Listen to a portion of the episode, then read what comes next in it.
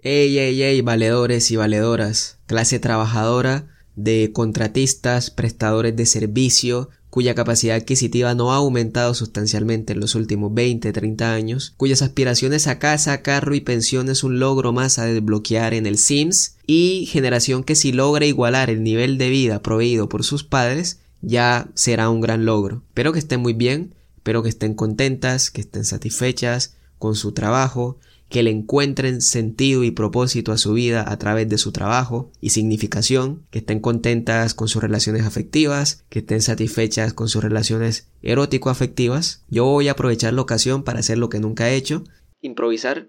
Este mes, la verdad que me puse a hacer otras cosas y no investigué ni escribí un guion, pero me voy a valer de las circunstancias para improvisar un poquito. Y con circunstancias me refiero, evidentemente, a la primera vuelta presidencial que tendrá lugar en Colombia el próximo 29 de mayo. Y me voy a aprovechar de esa circunstancia para hablar un poquito sobre criterio democrático. Bienvenidas, bienvenidos a Anomia Normal capítulo ya no me acuerdo, y espero que sea de su agrado.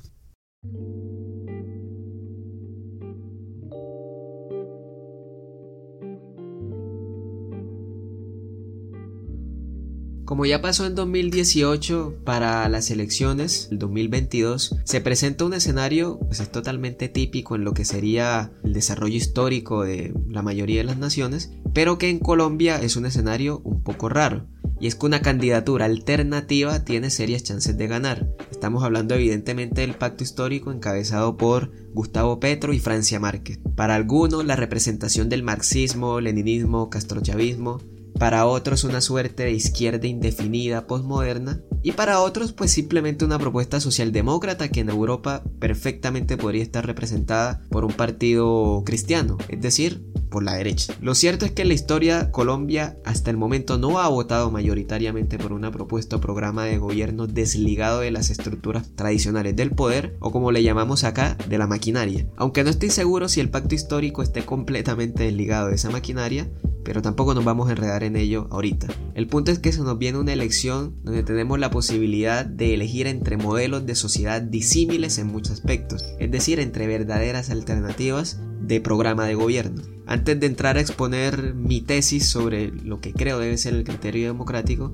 me gustaría aclarar algunas cosas. La primera es que quien asuma la presidencia no tendrá demasiado margen de maniobra para hacer grandes cosas, especialmente si es un gobierno que promete un cambio estructural el gobierno saliente entrega el país en una situación bastante delicada y con la olla raspada, como decimos acá, es decir, con un presupuesto y con un nivel de deuda externa que es bastante dramático. La implementación del acuerdo de paz con las antiguas FARC, hoy partido comunes, ha sido torpedeada de todas las formas posibles, tanto que al presidente Duque recientemente se lo recriminaron en el Consejo de Seguridad de Naciones Unidas. Asimismo, la pandemia de COVID-19 dejó en evidencia la fragilidad social y económica de nuestra sociedad.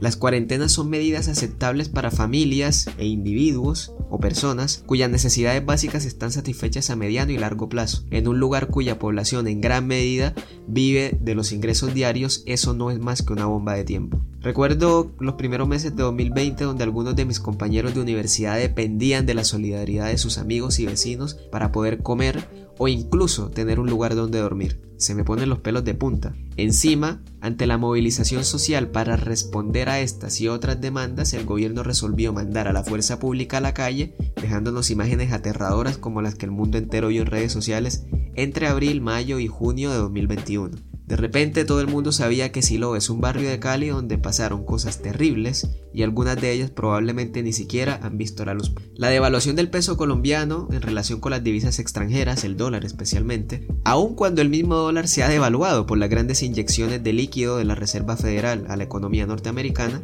o bueno, grandes inyecciones de liquidez, y la dependencia de los mercados externos para importar los alimentos e insumos necesarios para la agricultura tienen a la clase media y trabajadora en jaque.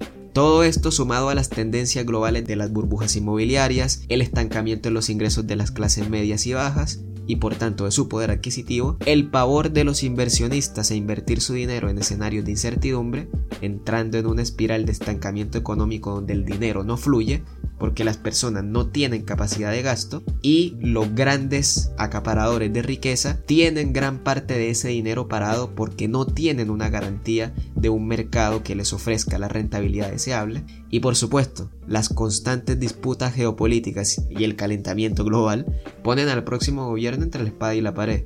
Sus manos están amarradas y las inconformidades son quizás más altas que nunca. Ah, y hablando de inconformidades, que no se me olvide mencionar la gran emigración de colombianos, tanto que hasta en México ya les están poniendo trabas para entrar. En lo corrido del 2022 creo que todos conocemos al menos a una persona que se fue de vacaciones a Cancún y nunca volvió. El escenario es crítico, la inconformidad y la frustración crecen como la espuma y las posibilidades de responder a las expectativas del pueblo son cercanas a cero, y es precisamente por eso que quiero exponer la tesis de hoy, aunque probablemente esto lo debería hacer en una eventual segunda vuelta, al no tener certeza de que ello vaya a ocurrir, prefiero hacerlo ahora. En las próximas elecciones me parece que hay que tomar partido. El abstencionismo o el voto en blanco me parece que son poco operativos o que en este momento tienen poco por aportar. Por si las moscas aclaro, obviamente que tenemos derecho a no participar de las elecciones o a votar por ningún candidato. Eso es una obviedad y son formas de protesta válida pero operativas o certeras bajo ciertas condiciones, las cuales Colombia me parece que no cumple en este momento. Como lo dije al principio en esta ocasión, hay la posibilidad de votar por proyectos de gobierno que apuntan a modelos de sociedad distintos, lo cual no quiere decir que esa sociedad aparezca mágicamente si aquel proyecto gana o aquellos proyectos ganan. Existe la posibilidad de votar por una plena implementación del acuerdo de paz o por seguir torpedeándolo. Podemos votar por un enfoque de las sustancias psicoactivas que pase por la legalización de la sustancia y el tratamiento del consumidor dependiente, que son una minoría desde la salud pública, o seguir criminalizando la sustancia acabando en el camino con pequeños campesinos forzados a sembrar ello para sobrevivir, ah, y encima bañándolos con glifosato. Podemos votar por un modelo productivo que siga dependiendo de la exportación de la materia prima y el petróleo, con el impacto ambiental que ello conlleva y la sobredependencia de lo que sucede en los mercados extranjeros, o empezar una transición hacia una economía industrializada que genere valor agregado, que sustituya importaciones agrarias y que plante las bases para una transición energética que debería culminarse alrededor del 2050. Todas estas son decisiones coyunturales desde la perspectiva de la nación, pero también de la civilización, de la humanidad. Y es aquí donde veo que la no participación o el voto en blanco no tienen demasiado que aportar o son inoperantes. ¿Por qué? Vamos a explorar los límites de estas opciones. Por lo general, la justificación hacia el voto en blanco o hacia el no votar radica en la incomodidad del elector o la insatisfacción ante las posibilidades que se le presentan para votar, es decir, las candidaturas. Sobre todo en las segundas vueltas, ya que mi candidato ya no está, pues prefiero votar en blanco o no participar. Este es un criterio de voto netamente individualista, aunque a mí me gusta llamarlo solipsista. Se decide por quién o cómo votar pensando casi exclusivamente en las afectaciones que eso tendrá en mi persona y a lo sumo en mi círculo más cercano, en mis colegas, en mis compañeros de trabajo, en mi familia, etc. El límite con esta vaina, compas, es que en democracia no se vota por tu presidente o presidenta, se vota por el presidente o presidenta de todos y de todas. Y me parece que esto es un detalle muy importante. Sí, yo soy consciente que para muchos escoger entre un programa u otro puede no representar una gran diferencia.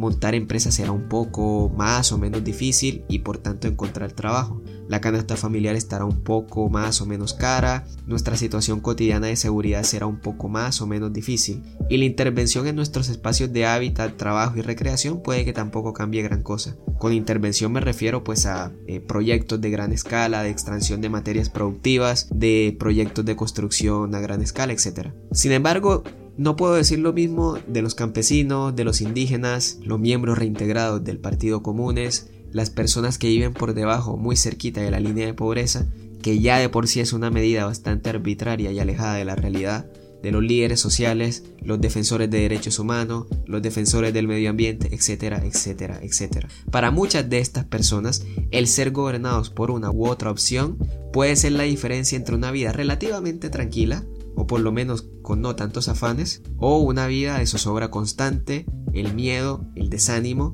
y la aflicción. Algo que siempre me gusta ver en una campaña, más allá de sus propuestas incluso, son los sectores poblacionales que se ven representados en ella. Si son los empresarios, los industriales, aunque en Colombia esos están en vía de extinción, los comerciantes, los agricultores, los estudiantes, los profesores, los afros, los indígenas, los banqueros. La cara real de una campaña política está calcada en los intereses que la impulsan. Y votar en blanco o abstenerse cuando se puede dirigir la voluntad popular entre uno u otro camino es igual a escupir al océano o llevar leña al monte. Es decir, ¿para qué?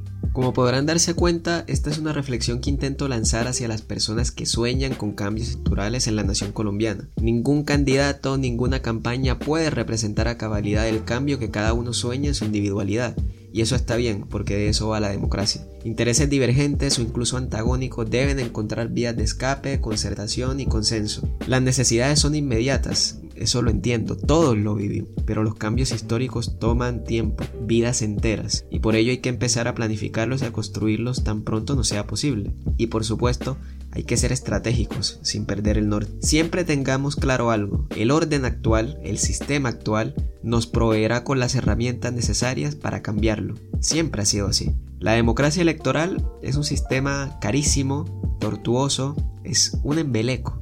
Recuerdo cuando asistía a las asambleas estudiantiles en la UIS, que es seguramente el escenario más cercano que he conocido una especie de democracia directa. Se tomaban resoluciones inamovibles por parte del pleno de la asamblea. Y a la media hora llegaba un compañero con buena labia que nos hacía retratar de ella, nos hacía echar para atrás la, la resolución inamovible.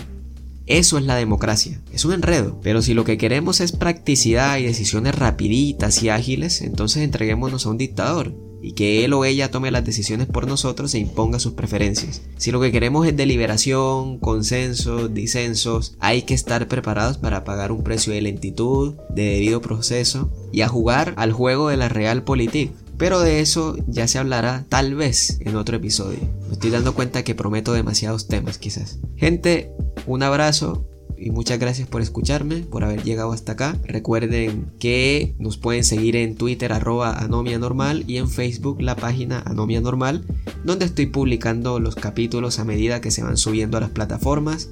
Esta cosa está en Spotify, está en Anchor, Anchor para los amigos, en Spreaker, en Apple Podcasts, en Google Podcasts y en otras ahí que siempre se me olvidan. Y gracias por seguir este proyecto, son ustedes unas divinas y unos divinos.